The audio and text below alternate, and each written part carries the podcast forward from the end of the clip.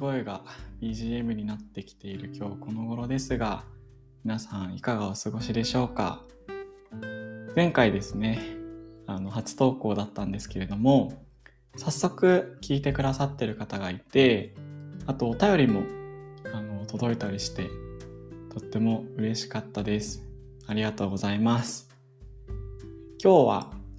2回目の配信で7月10日になるんですけれども7月10日といえばというか すぐ思い浮かぶのが納豆の日 かなって思うんですが、今年で言えば一つ大きいイベントとして参院選の投票日がありますね。もう皆さん投票行きましたか？個人的にはあの最近の日本ってちょっとこう厳しいなって感じることもあったりして僕たち一人一人が生きていきたい社会を作っていく必要があるんじゃないかなって思っていたりします。まあ、その中でねこう会社を立ち上げるような人もいれば自ら何かしら行動を起こすような人にもいたりするかなと思うんですけど、まあ、そんな中でね、まあ、なかなかこう自分で頑張るのは大変だけど、もっとこういう社会になったらいいのになって思いを応援する一つの手段として投票に行くっていう声があるんじゃないかなって思ったりしますのでまだねこれを聞いてる段階で手元に選挙権あるなって方は是非暑さが落ち着いた夕方以降に投票所に足を運んでいただけたら嬉しいなって思ったりします。はい。さてですね、前置きがちょっと長くなってしまったんですが、今日はですね、僕が学校の先生を目指した理由についてお話ししていこうかなと思います。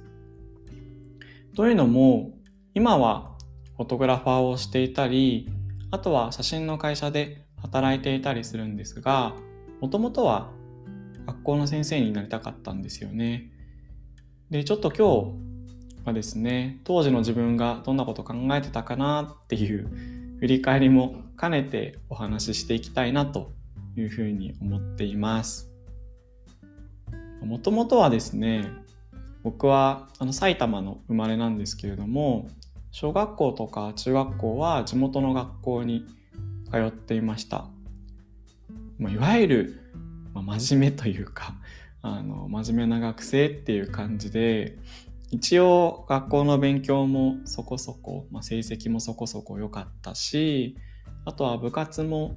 卓球をやってたんですけど中学校であの友達の影響で始めたんですがそれも県大会上位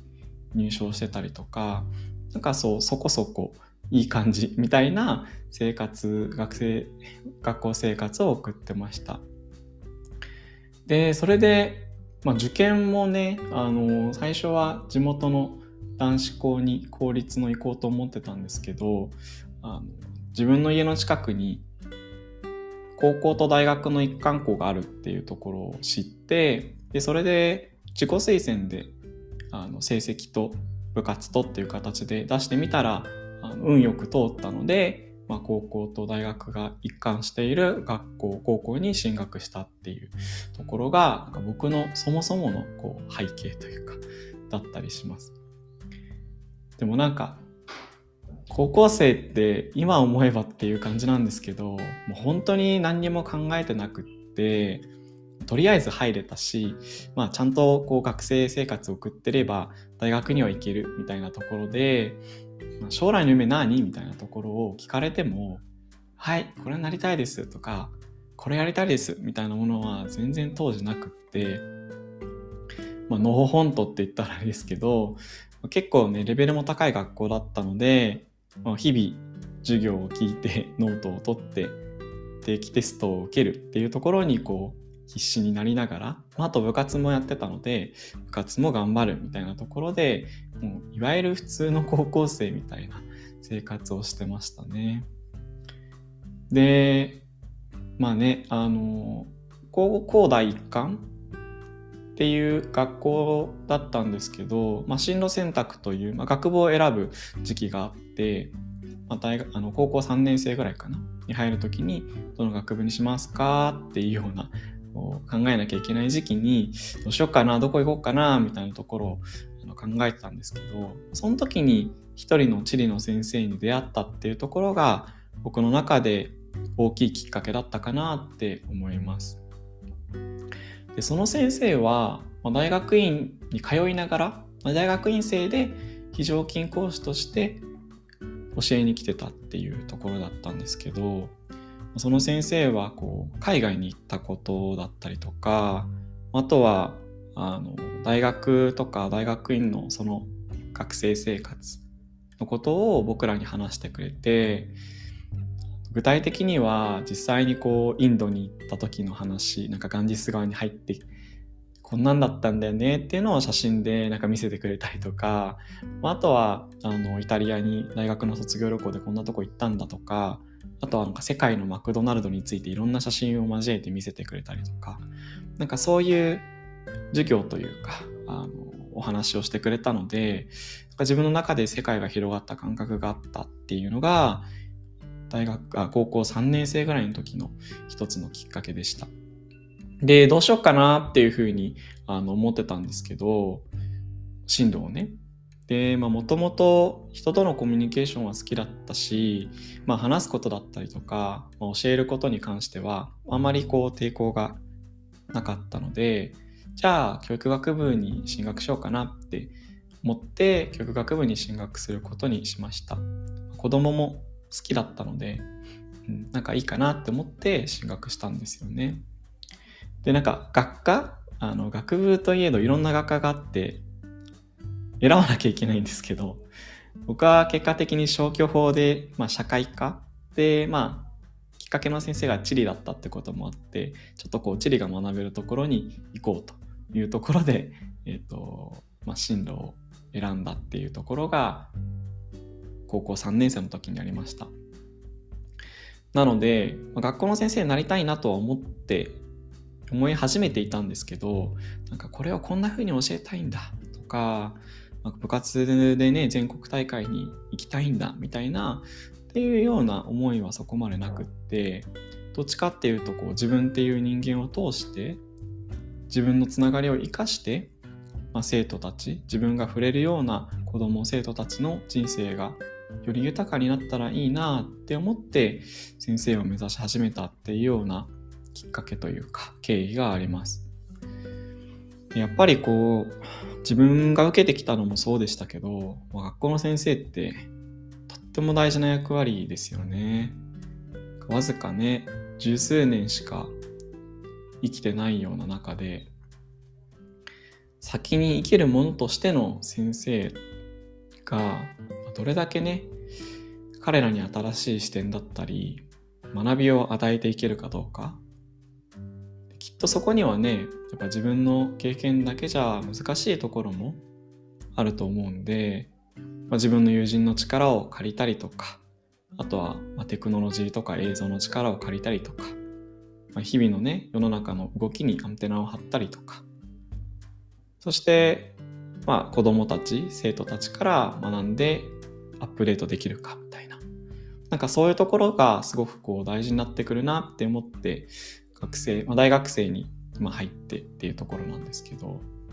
なのでなんか大学入ってからは、まあ、小学校のボランティアにまあ通って4年間ぐらいかな結局通ったりとかあとはまあ日本もそうだし海外を旅したりとかあとはいろんな人に会いに行ったりとか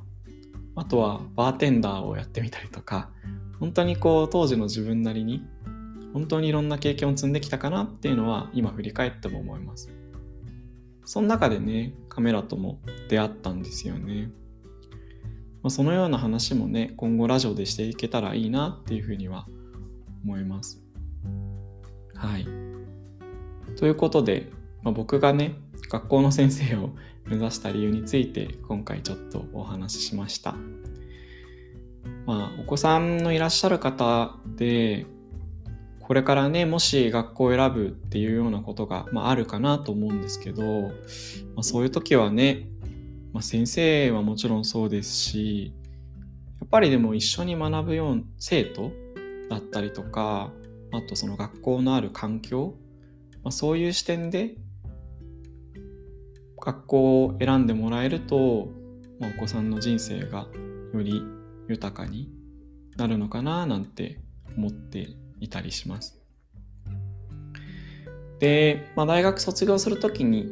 あの中学校と高校の社会科の免許は取ったのでで、まあ、そのままちょっと大学院にも行きたかったので大学大学院に入ってで学びを続けていたんですけどその中で講師として非常勤講師として中学校と高校に